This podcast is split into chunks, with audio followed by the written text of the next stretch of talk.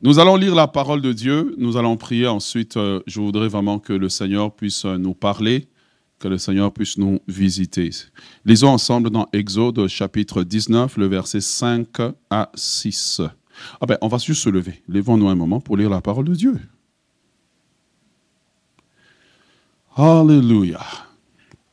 C'est Dieu qui parle à Moïse. Il dit, maintenant, si vous écoutez ma voix et si vous gardez mon alliance, vous m'appartiendrez entre tous les peuples, car toute la terre est à moi. Vous serez pour moi un royaume de sacrificateurs et une nation sainte. Voilà les paroles que tu diras aux enfants d'Israël. Second texte sera dans 1 Pierre, chapitre 2, le verset 9 au verset 10. Ce sont les mêmes textes qu'on va quasiment lire pendant euh, une bonne partie de la série. Une des raisons, c'est que ça nous permet aussi d'apprendre la parole de Dieu.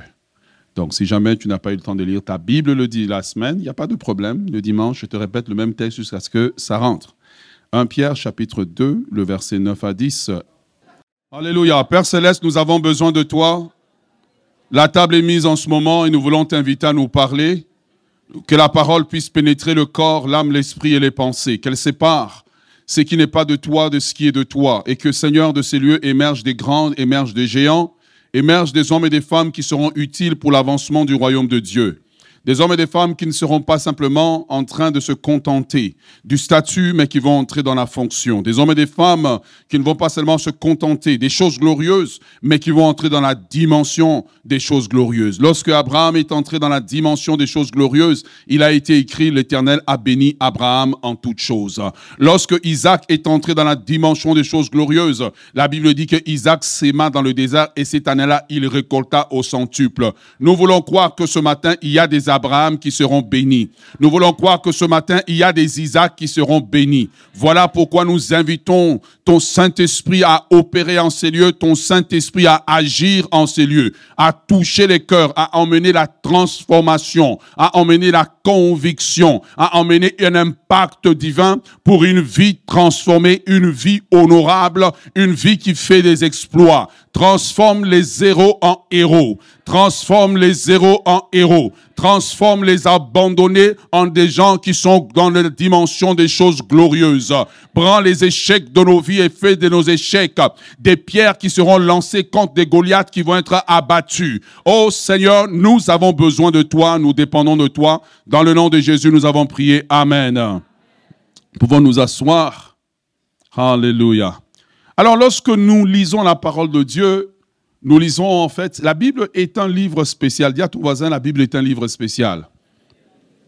La Bible est un livre spécial et une des raisons pour laquelle elle est spéciale, d'ailleurs, c'est le livre, euh, si on peut dire religieux, le plus combattu. Et quand on combat quelque chose, c'est parce que le fond de la chose, c'est la vérité. Et donc, la Bible est un livre spécial qui a été écrit par plusieurs auteurs pendant euh, une période de plus de 1500 ans, mais qui a en fait un fil conducteur. Et ça ne se peut pas que plus de 1500 ans se passent et il y a le même fil conducteur. Quand il y a un fil conducteur, au travers de différents temps, différentes circonstances, différents auteurs qui ont écrit euh, d'une manière, euh, dans des, dans des temps et des espaces différents, c'est parce que à ce livre, il y a un auteur. Il y a un auteur, il y a un compositeur, il y a une, une penser de la même façon que lorsqu'on regarde les, galaxies, on se rend compte que ça ne peut pas être le fruit du hasard. Moi, lorsque je, je regarde les scientifiques, je ris toujours parce que la conclusion est simple, mais tu ne veux pas tirer la conclusion. Pourquoi? Parce que l'insensé dit dans son cœur, il n'y a pas de Dieu. Tu vois? Tu arrives à la conclusion, tu sais, c'est comme quand tu as un examen, tu as fait tout le raisonnement mathématique, il est bon. Et tu arrives à la réponse, quelque chose en toi, le raisonnement te dit, c'est ça la réponse? Mais tu préfères suivre la voie de tes émotions, puis dire non, peut-être que c'est pas ça. Je préfère mettre la mauvaise réponse. Mais je crois que dans vos vies, quand vous allez regarder le fil conducteur de votre vie, vous allez dire ça c'est la main de Dieu, ça c'est le doigt de Dieu, ça c'est la visitation de Dieu, ça c'est la touche de Dieu. Recevez-les dans le nom de Jésus. Recevez-les dans le nom de Jésus. Et donc, lorsqu'on regarde la Bible, on se rend compte que la Bible, en fait, euh, nous, nous, nous introduit, en fait, euh, l'humanité comme étant une communauté une communauté d'hommes, de femmes, une communauté des, des, des, sacrificateurs et de personnes que Dieu a mis sur la terre afin que ces personnes puissent être l'extension de Dieu, l'extension de la pensée de Dieu, l'extension du règne de Dieu, et que ces personnes puissent, en étant sur la terre, manifester les plans de Dieu, le règne de Dieu, la volonté de Dieu. Et on comprend et on doit mettre table rase déjà au départ que nous ne sommes pas le produit du hasard, nous ne sommes pas le produit de l'évolution d'un singe, le produit de l'évolution d'un macaque, euh, nous ne sommes pas le produit du hasard. Parce que de toute façon, le fait même que nous soyons assis, ça prend beaucoup de gymnastique musculaire et le hasard ne peut pas faire tant de choses. Quand le hasard fait des miracles, c'est qu'il y a Dieu. Je le répète.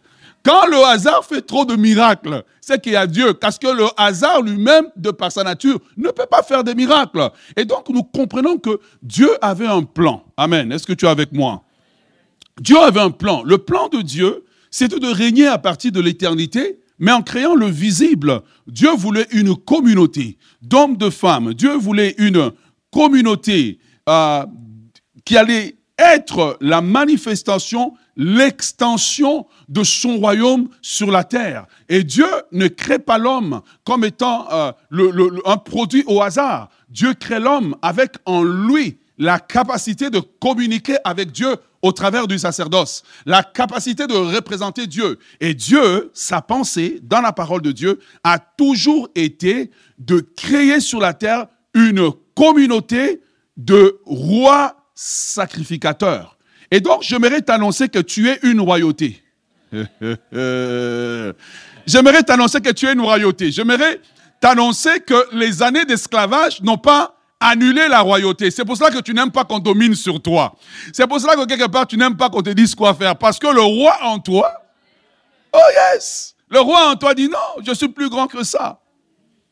Et lorsque nous comprenons ça, nous comprenons alors que ce fil conducteur de la pensée de Dieu, d'avoir sur la terre des rois sacrificateurs, c'est pour cela qu'on a l'expression sacerdoce royal que je vais définir tout à l'heure, que nous avons des personnes sur la terre qui représentent le royaume de Dieu, le règne de Dieu.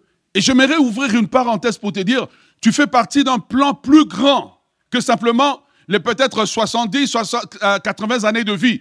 Tu fais partie d'un plan qui a commencé depuis le Jardin d'Éden, ce plan continue aujourd'hui et ce plan continuera dans l'éternité lorsque nous allons nous retrouver devant le Seigneur Jésus-Christ sur la mer de cristal avec euh, les milliers et les milliers de personnes qui nous ont précédés, des chrétiens qui vont venir de tous les coins de la terre et nous nous rassemblerons devant la mer de cristal et nous allons être devant le trône de l'agneau en train de dire à celui qui nous a sauvés, à celui qui nous a aimés, qui a donné sa vie en sacrifice à la croix, soit le règne, la puissance, l'autorité, le règne, l'agneau assis sur le trône est digne de recevoir la gloire. Notre plan n'est pas limité par la situation économique. Notre vie n'est pas limitée par la situation économique. Notre vie n'est pas limitée par la conjoncture. Elle n'est pas limitée par les lois qui sont votées. Notre vie est gouvernée par le roi des rois, par le seigneur des seigneurs, par celui qui règne et celui qui vit et celui qui revient bientôt nous chercher. Nous avons une espérance qui dépasse le temps. Nous avons une espérance qui dépasse les circonstances. Bientôt, très bientôt, la trompette sonnera et nous monterons à la rencontre du Seigneur. Oh yes, tu peux acclamer le Seigneur. Oh yes, tu peux acclamer le Seigneur. Si tu seras là, tu peux acclamer le Seigneur. Et donc, euh, il y a une pensée. Lorsque nous lisons la Bible, nous ne lisons pas les mots, nous lisons une pensée. Nous lisons une pensée d'encouragement. Nous lisons une pensée d'inspiration. Nous lisons une pensée qui nous rappelle qui nous sommes. Nous lisons une pensée qui nous rappelle qui nous serons. Nous lisons une pensée qui nous rappelle où est-ce que nous serons. Nous lisons une pensée qui nous rappelle que malgré les difficultés, les challenges d'aujourd'hui, un jour, nous serons dans la félicité avec le Seigneur. Un jour, nous serons dans la gloire. Jour, à nos larmes va se changer en cris de joie. Un jour, nous nous tiendrons devant le Seigneur et nous dira, bon et fidèle serviteur, quand tu étais découragé, tu as tenu le coup. Quand tu étais abattu, tu as tenu le coup. Quand tu ne voyais pas le chemin, tu as cru en moi. Rentre dans la joie de ton maître.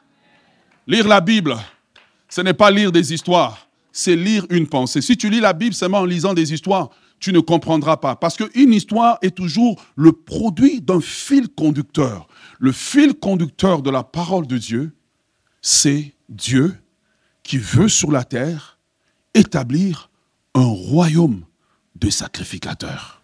J'aimerais que tu dises à ton voisin, Dieu veut établir sur la terre.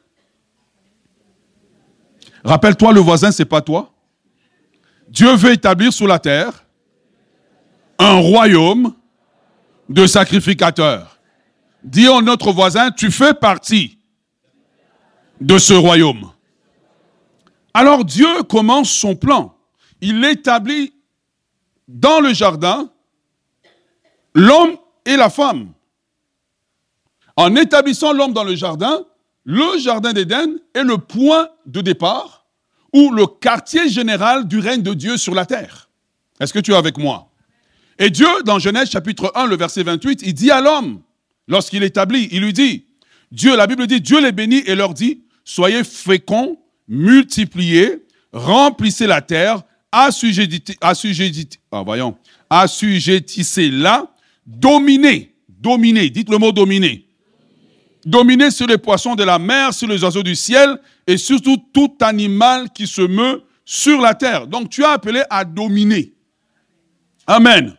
L'homme a été créé, nous avons été créés pour dominer. Nous dominons au nom du roi. Nous amenons le règne de Dieu. L'homme a été créé pour manifester le règne de Dieu sur la terre. Le règne de Dieu ne se manifeste pas par les lions, ne se manifeste pas par les girafes, mais se manifeste par des hommes ordinaires comme toi et moi. Voici la première partie de la pensée de Dieu. Et c'est ce que nous allons voir dans, juste dans le livre d'Apocalypse, jusqu'à la fin, lorsque Dieu arrive là, nous allons voir que Dieu restaure. Voilà pourquoi, si nous voulons comprendre le livre de la Genèse correctement, les trois premiers chapitres, nous devons lire le livre d'Apocalypse, parce que la fin introduit le début et le début introduit la fin. Deux, si nous voulons comprendre la pensée de Dieu, comprendre comment Adam était supposé fonctionner sur la terre, nous devons regarder Christ. Voilà pourquoi il est appelé le second, le second Adam. Donc ça veut dire qu'il est semblable au premier Adam. Donc Adam le premier n'a pas été tout ce qu'il devait être. Je prie Dieu que quand tu vas quitter cette terre, tu sois devenu tout ce que Dieu voulait que tu puisses être. Parce que Christ est venu nous démontrer comment Adam devait manifester le règne de Dieu sur la terre. Et c'est le mandat que Dieu donne à l'Église aujourd'hui, d'être un instrument de manifestation du règne de Dieu sur la terre. Et l'Église, ce n'est pas moi, l'Église, c'est nous tous. Je continue la pensée. Maintenant, l'homme, Dieu le met dans le jardin, ah ben, l'homme a péché, l'homme a chuté, l'homme s'est éloigné de Dieu. Et quand l'homme s'est éloigné de Dieu, eh bien, il s'est passé plusieurs choses. La première des choses qui s'est passée, quand l'homme a chuté, l'homme a perdu la relation avec Dieu. Vous savez, lorsqu'on commet un péché, il y a plusieurs choses qui se passent. Un péché, ce n'est pas seulement l'action, c'est la, la conséquence de plusieurs choses. L'homme a perdu la relation avec Dieu, numéro un. Numéro 2, l'homme a perdu la gloire de Dieu, parce que la Bible dit qu'ils étaient nus. Mais pourtant, ils ne le savaient pas. Pourquoi Parce que le premier vêtement que... Oh, come on, this is good. Eh, eh, eh, le premier vêtement que l'homme portait, ce n'était pas du Louis Vuitton. Le premier vêtement qu'il portait, ce n'était pas du Versace. Il portait le vêtement original que Dieu t'appelle à porter. Il portait le vêtement original que tu porteras un jour. Le vêtement que l'homme portait, c'était un vêtement que Dieu avait cousu. Vous voulez savoir sur lequel? Vous voulez savoir sur lequel? Non, vous là-bas, vous ne voulez pas. Vous voulez savoir sur lequel Au moins vous. Oui, parce que vous me regardez comme si je... Vous voulez savoir sur lequel?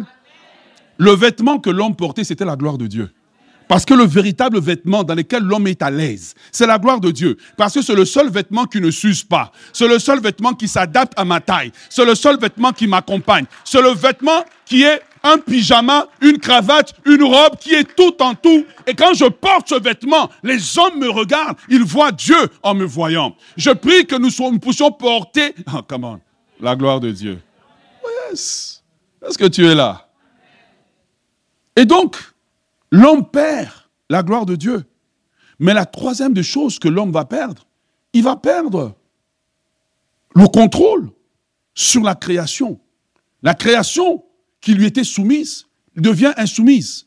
Mais en même temps, en fait, l'homme va perdre son sacerdoce. Amen. Qu'est-ce que c'est que un sacerdoce? Un sacerdoce, je donne une première définition, peut se définir comme la perte d'une fonction, ou bien un sacerdoce peut se définir comme étant une fonction déterminée au service de quelqu'un. Écrivez-le. Un sacerdoce peut être déterminé aussi comme étant un ministère. Un sacerdoce peut être déterminé comme étant une fonction. Un sacerdoce peut être déterminé comme étant, étant un travail consacré totalement au service de quelqu'un. Donc l'homme qui était supposé être le sacerdoce royal. Pourquoi sacerdoce royal? Parce que d'un côté sur la terre, il servait Dieu, mais de l'autre côté, il représentait le royaume. La combinaison de deux nous donne ce qu'on appelle un sacerdoce royal. Donc le sacerdoce qu'il faisait, c'est pas, tu sais, quand tu vas au travail, travailler, c'est un sacerdoce humain. Quand maintenant tu te donnes à Dieu pour le service, c'est un sacerdoce royal. Voilà. Est-ce que ça nous aide? Ok. L'homme perd le sacerdoce. Et donc le travail de Dieu, et Dieu a toujours ses plans, parce que Dieu ne se répand pas de ses dons et de ses appels. Donc Dieu a toujours le désir, puisqu'en lui il n'y a ni changement ni variation, et qu'il ne se répand pas de ses dons de ses appels, Dieu a le désir toujours d'établir le sacerdoce sur la terre. Il a le désir toujours d'établir une, une communauté de sacrificateurs. Écoute-moi bien, Dieu va t'aider aujourd'hui. Et donc Dieu, à ce moment-là, enclenche un plan. Si on le regarde sur un plan religieux, les religieux vont dire Dieu a enclenché le plan du salut. En réalité, Dieu a enclenché plus que le plan du salut. Le but de Dieu était de restaurer la communauté des rois sacrificateurs que nous sommes à leur état original. Et donc Dieu, au travers de l'Ancien Testament, au travers de ce qu'on appelle des types et des ombres, Dieu introduit différents modèles qui ressemblent à ce qu'il voudra. Est-ce que vous êtes avec moi? Et c'est comme ça que un des premiers types des rois sacrificateurs qui est introduit, c'est qui? C'est Melchisedec. La Bible dit que Melchisedec, qui est le roi de Salem, qui veut dire roi de paix, qui n'a ni commencement ni fin, Hébreu chapitre 7, le verset 3, qui n'a ni commencement, ni fin, ni descendance, ni arbre généalogique. Melchisedec, à ce moment-là, devient le prototype parfait qui va représenter le Messie qui va venir. Suis-moi très bien, parce que la Bible, ce n'est pas un livre d'histoire mis ensemble par des personnes qui n'avaient rien à faire. Il y a une pensée dans la Bible. Lorsque tu connais la pensée, tu respectes l'auteur. Gare à les gens qui viennent vous dire la Bible a été falsifiée, la Bible c'est ils ne savent même pas de quoi ils parlent. C'est quelqu'un qui est parti chercher ces informations sur Wikipédia. Et là, alors à ce moment-là, Melchisedec apparaît comme étant le type de sacrificateur qui possède un sacerdoce éternel. De la même façon que dans le livre d'Hébreu, on annonce que Christ possède un sacerdoce éternel, un sacerdoce qui n'a ni commencement ni fin. Est-ce que tu es avec moi? Ok. Maintenant, lorsque la Bible nous l'introduit, il dit qu'il possède un sacerdoce éternel. La Bible nous introduit différentes personnes. Il va introduire le, le, le système sacerdotal d'Aaron pour montrer comment Aaron pouvait s'approcher de Dieu, etc. Pour montrer que en ce moment, Dieu nous dit, je vous passe par des modèles temporaires pour pointer vers non seulement le modèle de ce que Christ devrait être, mais le modèle de ce que vous devez être. Est-ce que tu es avec moi? Et ainsi, on pense pas, les modèles évoluent, à un moment donné, on rentre dans un modèle qui est particulier. On est passé par le modèle de Melchisedec, on est passé par le modèle des, de, des sacrificateurs de l'Ancien Testament, et on arrive dans le livre de 1 Samuel, 1 Chronique, il y a un modèle étrange qui apparaît. C'est le modèle de David. David, qui en réalité n'est pas nécessairement quelqu'un qui fait partie de la race des sacrificateurs, mais qui va rentrer au temple, qui va manger la nourriture réservée aux sacrificateurs. David, qui possède quasiment autant de titres que Christ le possède. David, il est musicien. David, il est guerrier. David, il est quoi? Donnez-moi, donnez-moi des titres. Il est berger comme Jésus est le bon. Come on. Oh yes. David est prophète comme Christ est prophète. Il possède tous ces titres, mais il n'est pas encore la perfection parce que au travers de David, Dieu nous encourage en nous disant, même si ce n'est pas encore la perfection, continue à persévérer car il vient un temps où ce qui n'est pas encore parfait dans ta vie, oh, this is good, il y a un temps où ce qui n'est pas encore parfait dans ta vie arrivera à la perfection. Le plan continue. Le plan de ton mariage n'est pas encore parfait, mais Dieu dit persévère. Le plan de ton élévation n'est pas encore parfait, mais Dieu dit persévère. Ça ne ressemble pas totalement au plan final, mais Dieu dit pendant que c'est encore imparfait, persévère. Au travers de David, Dieu nous introduit. Il nous introduit qu'à un moment donné, il viendra où? Un temps où le sacerdoce ne sera plus réservé à une classe mise à part, mais le sacerdoce deviendra un sacerdoce universel. Oh, oh. Il nous annonce que le sacerdoce, pour, parce que le sacerdoce, un, un des buts, c'est être capable de s'approcher de Dieu. Et comme David peut rentrer dans le temple, le Saint-Esprit nous enseigne que, au travers de ce que le grand sacrificateur, le grand Messie va venir, il nous annonce qu'il viendra un temps où ça ne sera pas simplement une famille, une race de personnes qui va s'approcher, mais David, par sa, sa personnalité prophétique, annonce qu'il vient un temps où ça sera des hommes ordinaires, des hommes qui ont été bergers, des hommes qui sont peut-être tombés dans le péché comme David est tombé dans le péché. Des hommes qui n'ont pas été considérés par leur famille. Des hommes qui viennent de familles qui ne sont pas parfaites. Des hommes qui ont été blessés par la vie. Des hommes qui ont été combattus par la vie. Des hommes qui ont été délaissés par leur famille. Des hommes qui sont des sans avenir. Comme David était sans avenir. Dieu nous annonce au travers de la vie de David qu'il viendra un temps où ces hommes-là porteront le sacerdoce. Oh yes, oh yes, oh yes.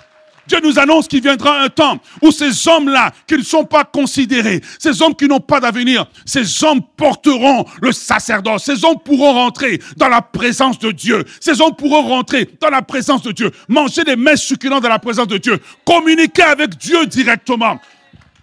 Et tu, et tu réalises que lorsqu'on commence à regarder tous les types de l'Ancien Testament, on se rend compte que quand on voit le sacerdoce en David, on voit quelque chose de puissant, on voit quelque chose de glorieux, parce que David représente l'homme ordinaire que je suis, l'homme ordinaire que tu es, l'homme ordinaire que nous sommes, l'homme qui n'a pas une descendance qui lui permet de s'approcher de Dieu. C'est pour cela que l'apôtre Paul dit, vous, autrefois, étiez étrangers. Maintenant, vous êtes appelés gens de la maison de Dieu. Parce que pour manger les pains comme David les a mangés, il faut quelqu'un qui est gens de la maison de Dieu. Et lorsque tu comprends ça, tu comprends que au travers du prototype de David, Dieu est en train de nous, oh Saint-Esprit, tu es un bon enseignant. Au travers du prototype de David, Dieu était en train de nous adresser cette invitation. Approchez-vous de Dieu et il s'approchera de vous.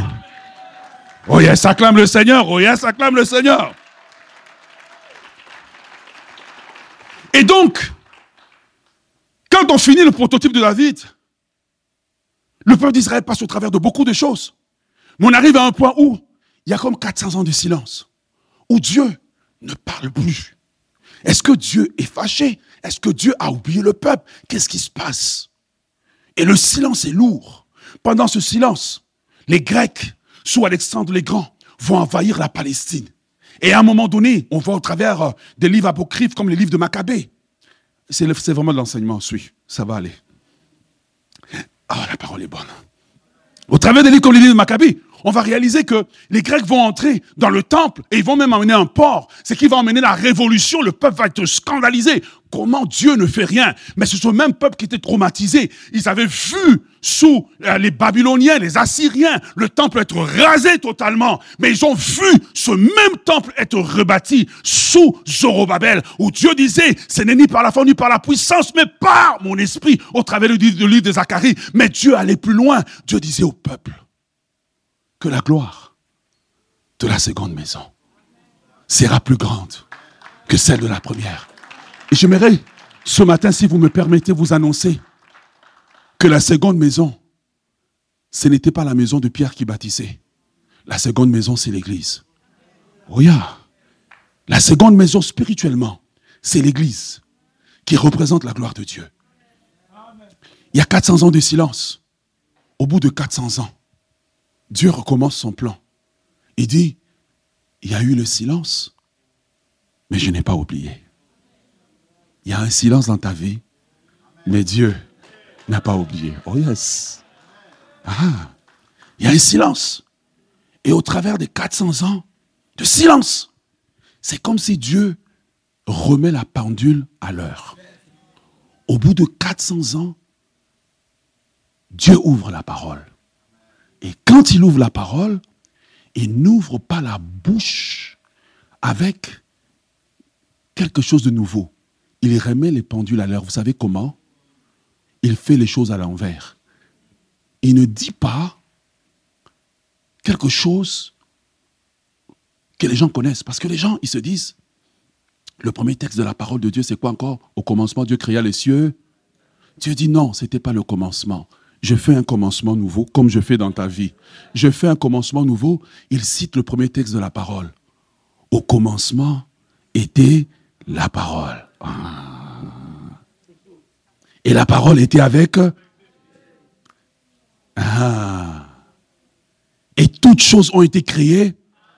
C'est pour cela que dans l'Apocalypse, il dit, voici, je fais toutes choses nouvelles. Suis-moi, on s'en va quelque part, on s'en va quelque part, on va bientôt atterrir.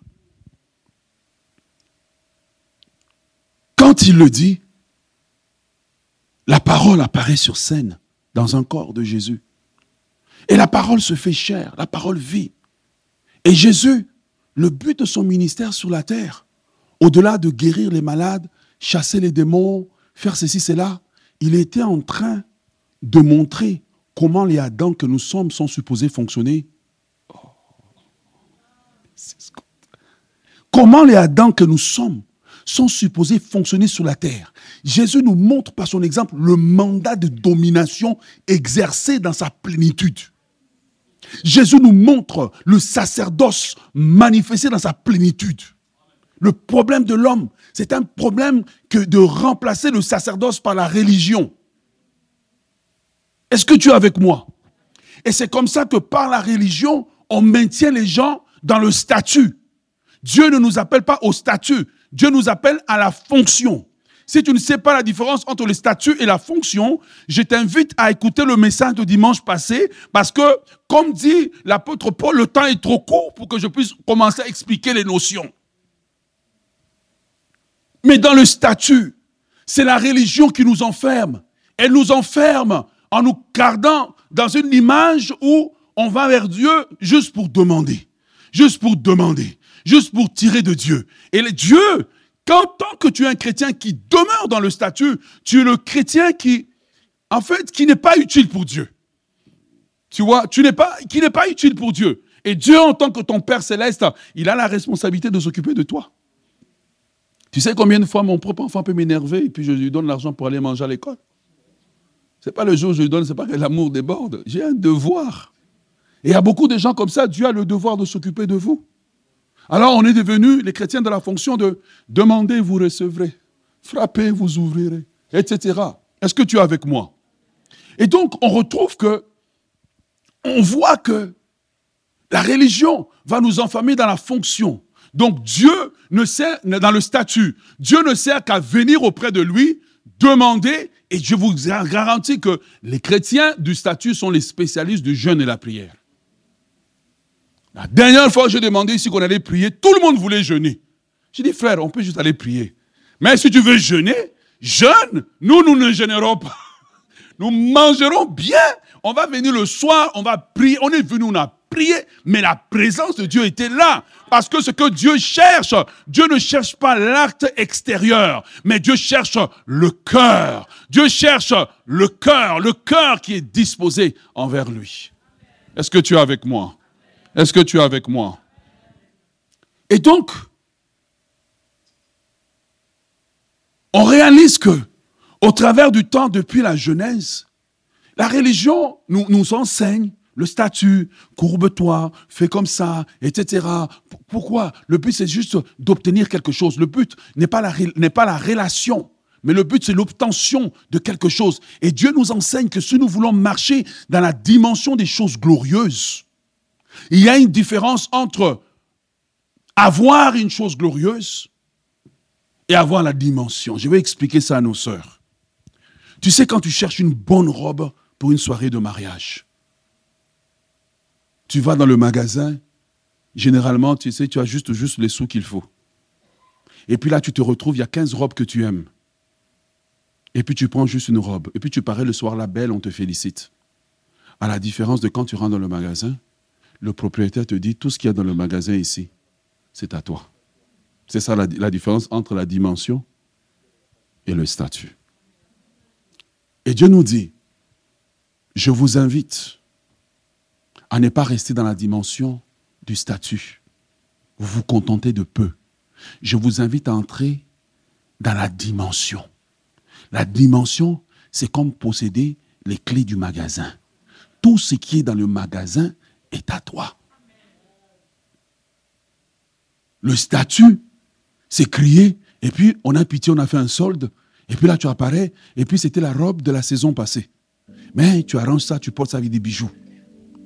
Christ est venu vers nous, et Christ vient et il nous montre comment quelqu'un qui vit dans la dimension des choses glorieuses, les miracles, les signes, les guérisons, l'abondance divine, la provision divine, la santé divine, la gloire de Dieu l'accompagne constamment. C'est ce que David, qui était dans la dimension, avait dit quand il disait que le, bonheur et la grâce m'accompagneront tous les jours de ma vie. La parole semble scandaleuse lorsqu'on ne comprend pas que ce n'est pas une question de statut, mais c'est une question de dimension. Alors que tu es assis là, Dieu te dit quitte le statut, arrête de vivre de ton statut d'enfant de Dieu. Rentre dans la dimension, car dans la dimension, tout ce que Dieu a disponible, il le met entre tes mains. C'est ce que Dieu veut de nous. Et je vous expliquais la semaine passée que pour y arriver, nous devons passer par la première porte. C'est la porte des sacrificateurs. Quelqu'un est avec moi. C'est la porte du sacrificateur ou la porte du sacerdoce. Pourquoi la porte du sacerdoce? Parce que tout simplement, on n'obtient rien sans rien sacrifier. Quand Jésus vient, Jésus se présente. Jean-Baptiste l'introduit. Il ne dit pas voici le Fils de Dieu. Il dit voici l'agneau. Il est introduit d'abord comme l'agneau avant d'être introduit comme fils, avant d'être introduit comme souverain sacrificateur. Pourquoi? Parce que avant même de rentrer dans sa fonction, il doit lui-même être le sacrifice avant d'être le souverain sacrificateur, avant d'être lui-même le sacrificateur, il doit avoir un sacrifice parce qu'un sacrificateur sans sacrifice est illégal. Est-ce que tu es avec moi? Et donc, il dit, voici, il est écrit de moi dans le rouleau des Écritures. Il dit, voici, je viens. Non avec des sacrifices, mais je viens moi-même. Est-ce que tu es avec moi? Et donc Jésus est venu pour nous introduire dans la dimension des choses glorieuses. Et je vous garantis que la société et la religion nous a programmés à penser d'une certaine manière. La société et la religion nous a programmés à penser en termes de petits, à penser en termes de limites. Mais Jésus est venu pour faire sauter les limites. Il arrive devant un Lazare qui est mort depuis trois jours. Il ne crie même pas. Il dit, il avait même pitié des gens, des gens du statut. Il dit, bon Père, je prie. Euh, pour moi, je ne prie pas parce que j'ai besoin de prier, mais parce que je sais que tu m'exauces toujours. Regarde quelqu'un de la dimension. Je sais que tu m'exauces toujours, mais je prie à cause d'eux, pour qu'ils sachent au moins que j'ai une vie de prière. Et puis il termine. Lazare, sort. C'est fini. La parole est entrée. La parole a traversé les murs. La parole est entrée, elle est partie chercher Lazare. Le corps de Lazare était décomposé. Mais comme il est la parole qui est là depuis le commencement, la parole est entrée dans Lazare comme Dieu par sa nature. Parce que Dieu, lorsqu'il est présenté dans la parole de Dieu, il n'est pas juste présenté comme Dieu, il est présenté comme le Créateur. La parole est rentrée, elle a commencé à rappeler les, les cellules, les molécules, l'ADN de Lazare qui était mort. Quand Lazare est ressuscité, ce n'était pas une résurrection, c'était des centaines et des milliers de résurrections, parce que tous les organes de son corps, les cellules, les molécules, tout devait revenir en place. Quand Lazare est sorti, ce n'était pas un miracle, c'était plein de miracles. Laissez-moi vous expliquer la dimension. Il arrive, il y a cinq pains et deux poissons. Tout le monde s'agite. Il dit, vous vous agitez parce que vous avez le statut. Laissez-moi vous montrer comment la dimension opère. On lui amène cinq pains et deux poissons. Il dit, Père, je te rends grâce. Il dit, distribuez. Les gens là, ils ont tellement mangé qu'on a rapporté douze paniers. Jésus nous montre comment nous devons opérer. Jésus nous montre la dimension, comment elle opère.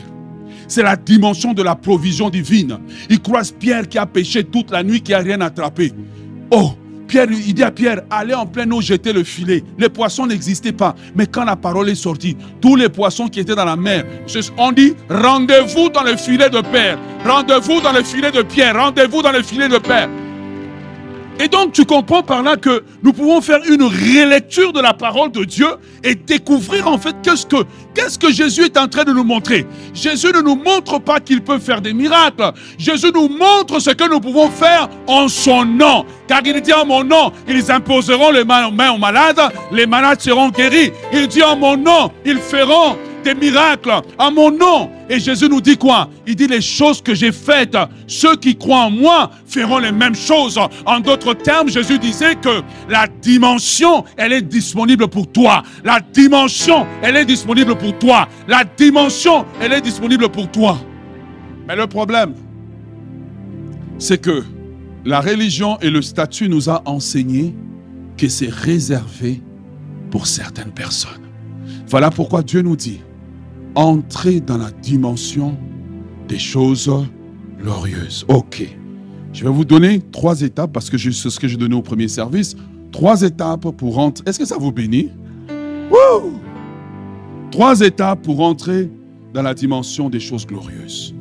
Premièrement, Jésus nous a dit dans Matthieu, chapitre 6, 33, Jésus nous donne la clé. La clé pour les choses glorieuses. Vous voulez la savoir? Ah, ce qu'on appelle en anglais the master key.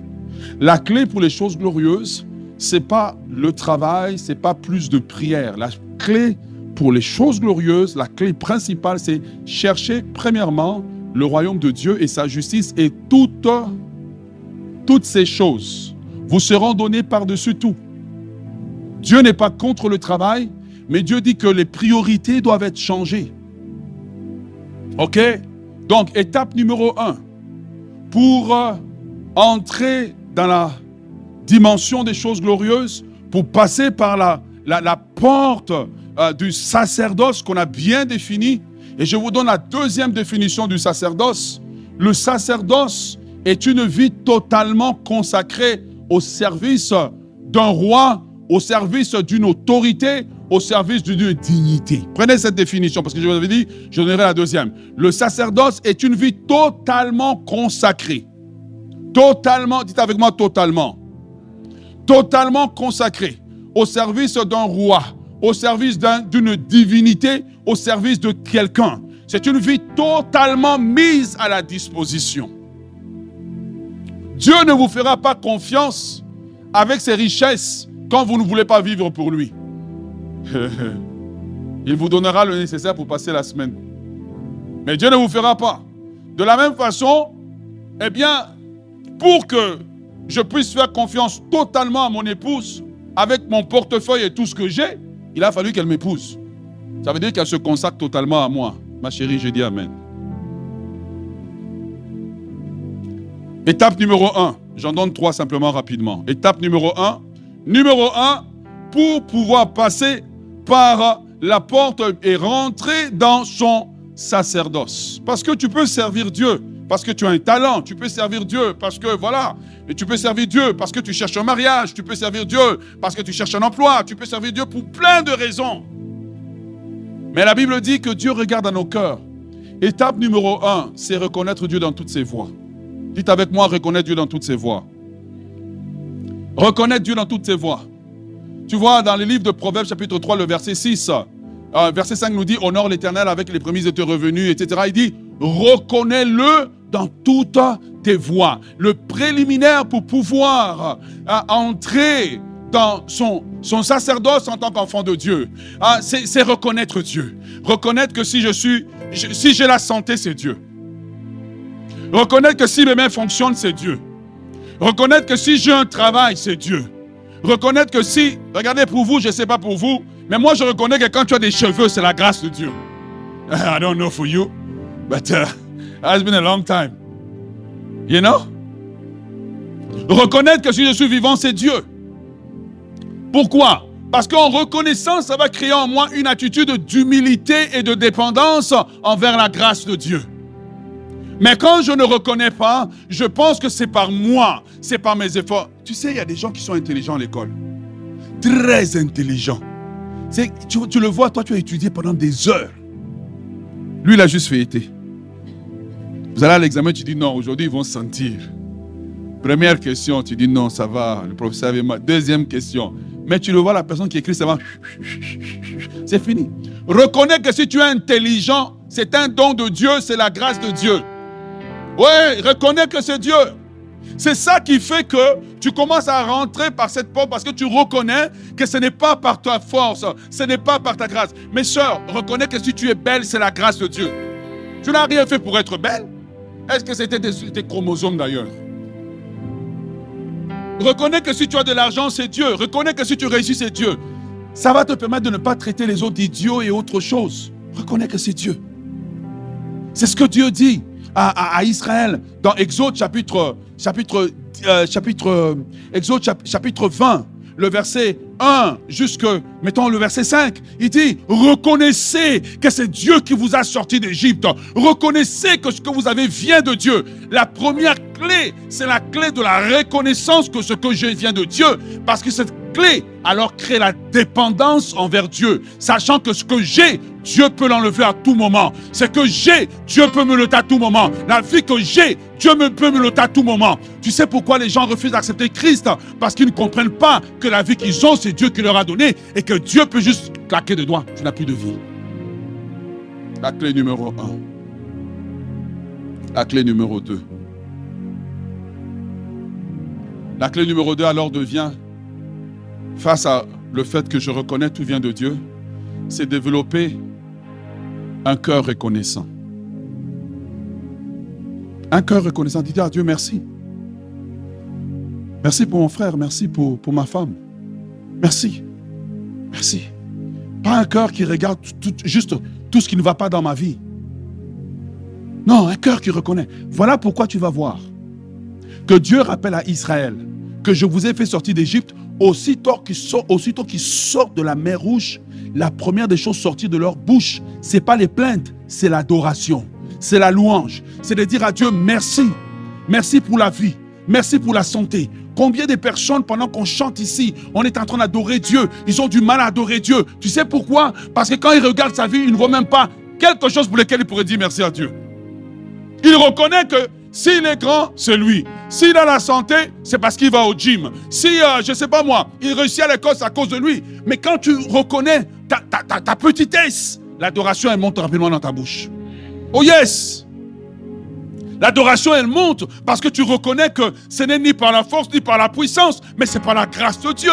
Alors à ce moment-là, tu deviens quelqu'un qui dit merci à Dieu. Même si tu sors dehors, la température est mauvaise. Merci Seigneur parce que je peux sentir cette température. Seigneur, merci pour ma voiture. Seigneur, merci pour ma femme. Seigneur, merci pour mes enfants. Seigneur, merci pour mon pasteur. Seigneur, merci pour mon église. Merci, merci, merci, merci. C'est alors que tu comprends que le culte n'est pas nos chants. Le culte, c'est nos cœurs reconnaissants. Le culte, c'est nos cœurs reconnaissants. C'est nos cœurs qui battent devant Dieu. C'est nos cœurs qui se rassemblent pour dire à Dieu, merci Seigneur, je n'aurais pas pu traverser la semaine sans toi. Si ce n'était pas toi, Seigneur, je serais tombé, j'aurais eu un accident, quelque chose me serait arrivé. Il y a des gens qui meurent juste en mangeant et puis euh, euh, quelque chose rentre dans leur gorge. Ils s'étouffent, ils tombent, ils meurent. Mais Seigneur, tu m'as gardé.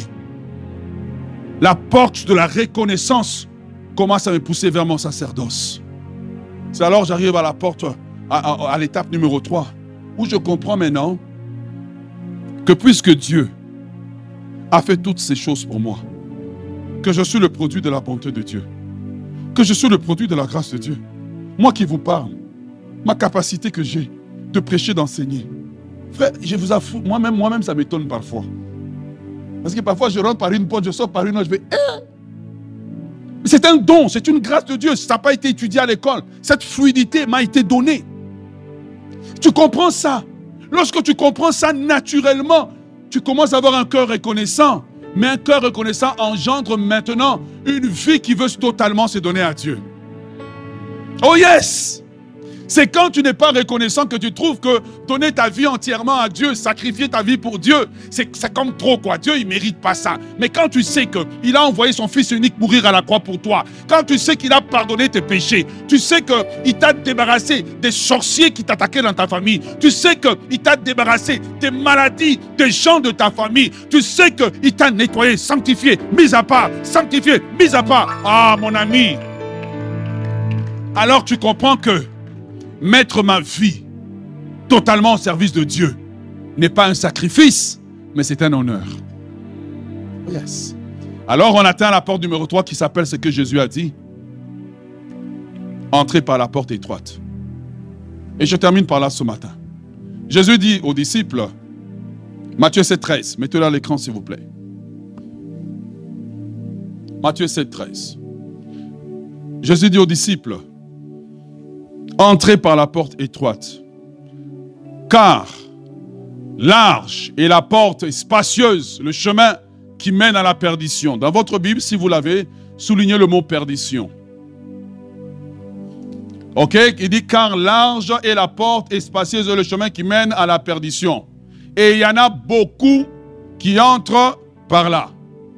Ensuite, numéro, euh, verset 14. Lisons ensemble le verset 14. 1, 2, 3. Oh, 1, 2, 3, ça veut dire on commence ensemble. 1, 2, 3.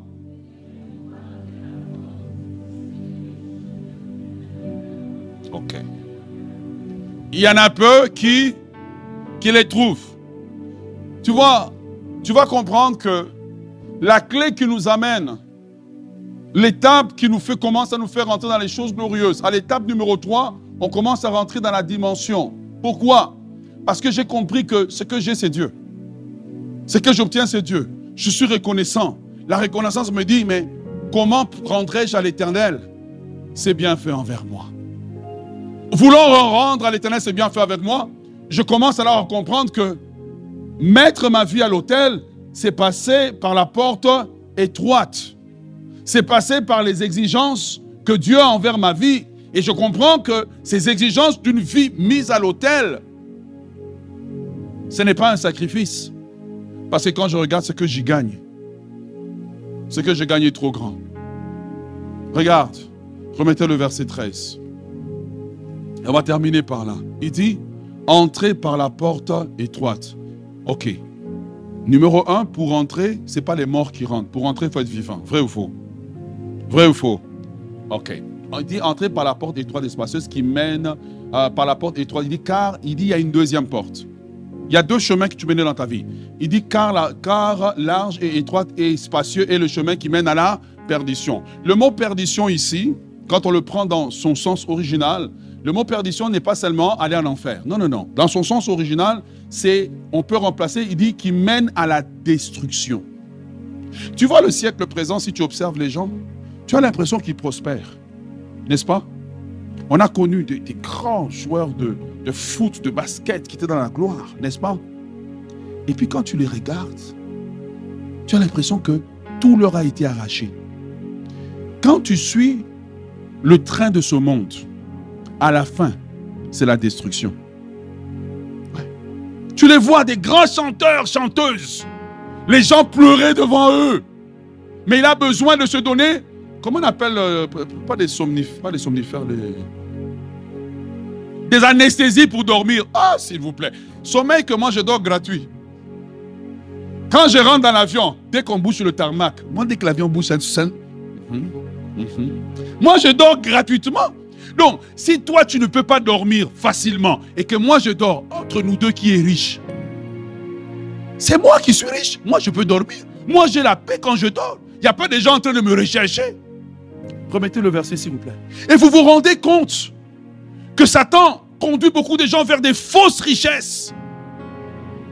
Et les gens travaillent, travaillent, travaillent, travaillent. Et puis un jour, il y a juste une loi qui sort. Oh, j'ai mis beaucoup d'argent dans ma caisse de retraite. C'est merveilleux, il faut sauver, je le crois. Mais il faut faire confiance à Dieu. Et un jour, tu arrives, oh non, il y a eu tel problème, et je le souhaite à personne, hein, mais il n'y a plus de caisse de retraite. Car large et spacieux le chemin qui mène à la perdition. Car vous ne voulez pas mettre votre vie totalement au service de Dieu, vous n'avez aucune garantie. Et c'est ça le problème des gens. Jésus est venu, un sacrificateur.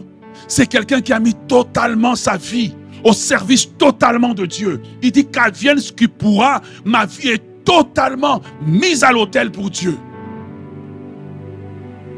Mais regarde, les gens font des efforts et je peux vous citer la liste, elle est longue. Elle est longue, la liste des personnes. Tu les regardes et vous en avez connu qui avaient tout, qui étaient dans la gloire, qui avaient, qui avaient, qui avaient. Mais totalement, tu regardes à la fin de la vie, tu dis, mais est-ce que tu es la même personne qui avait toutes ces choses-là? Pourquoi? Parce qu'ils ont suivi le chemin de la perdition. Regarde. Ne regardez pas un homme pendant qu'il est dans sa gloire, regardez-le à la fin. Regarde. Regardez-le à la fin.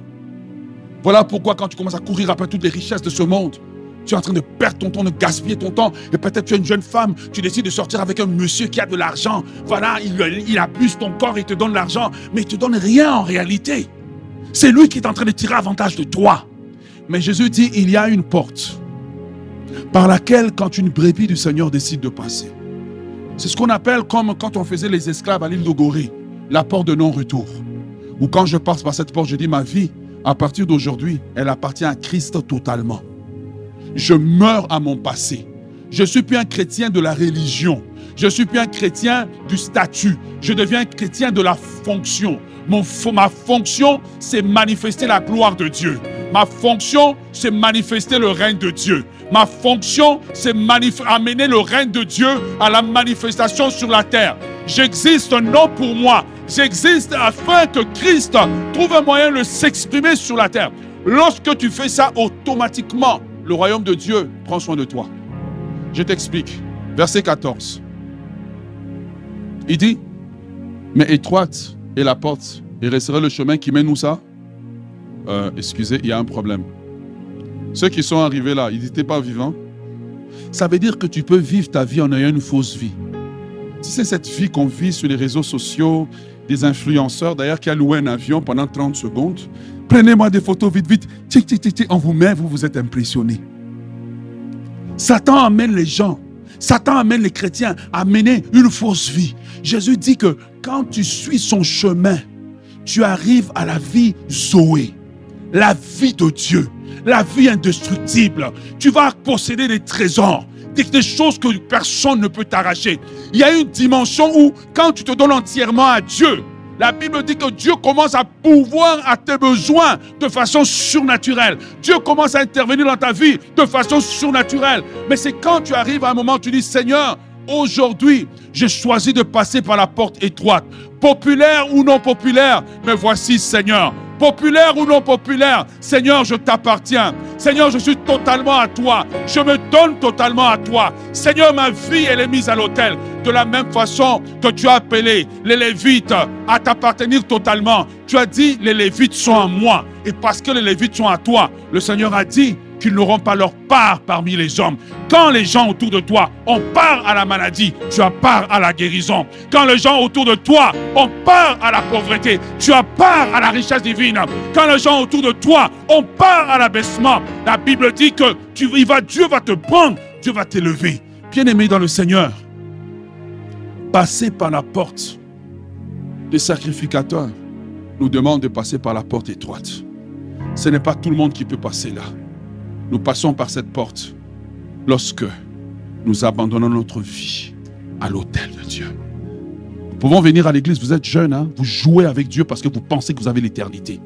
Vous jouez avec Dieu parce que vous pensez que, voilà, on est juste venu, waouh, il nous excite, etc. Je vous parle des choses vraies. Il y a une dimension où tu t'es abandonné totalement entre les mains de Dieu, comme Marie qui a dit qu'il me soit fait. Qu'il me soit fait. Tu vois, quand elle est passée par cette porte, Aujourd'hui, dans le monde entier, tout le monde parle d'elle. Sans éducation, mais tout le monde parle d'elle. La question, nous est posée. Voulez-vous être des chrétiens du statut? Très disciplinés, qui savent comment l'Église marche, qui savent qu'est-ce qu'il faut faire Ou voulez-vous être les chrétiens de la fonction, qui servent à Dieu, qui servent au moins à quelque chose sur la terre, qui ne sont pas là seulement pour consommer le temps de Dieu, mais qui disent Seigneur, pendant ma génération, pendant ma génération, que je sois utile à toi. Un sacrificateur n'existe pas pour lui. Le sacrificateur existe pour celui qui l'a engagé dans le service. C'est pour ça que l'apôtre Paul, entré dans cette dimension, il pouvait dire, ce n'est plus moi qui vis, c'est Christ qui vit. En fait, vous réalisez que tous les textes des Écritures, en fait, ils sont liés les uns les autres. Il dit, ce n'est plus moi qui vis. Il dit, Paul, prisonnier de Christ. Quand tu passes par la porte étroite, tu deviens prisonnier de Christ. Quand tu passes par la porte étroite, tu deviens prisonnier de Christ. Ça veut dire un prisonnier ne fait que ce que le géolier lui dit. Quand tu passes par la porte étroite, tu deviens prisonnier de Christ. Quand tu passes par la porte étroite, tu deviens serviteur, tu deviens prisonnier. Quand tu passes par la porte étroite, ta vie est mise à l'autel et tu peux dire, ce n'est plus moi qui vis, mais c'est Christ qui vit en moi. Le problème de l'Église aujourd'hui, ce n'est pas le manque de disponibilité, l'incapacité de Dieu à nous bénir. C'est des chrétiens qui vivent pour eux, qui ne vivent pas pour Dieu.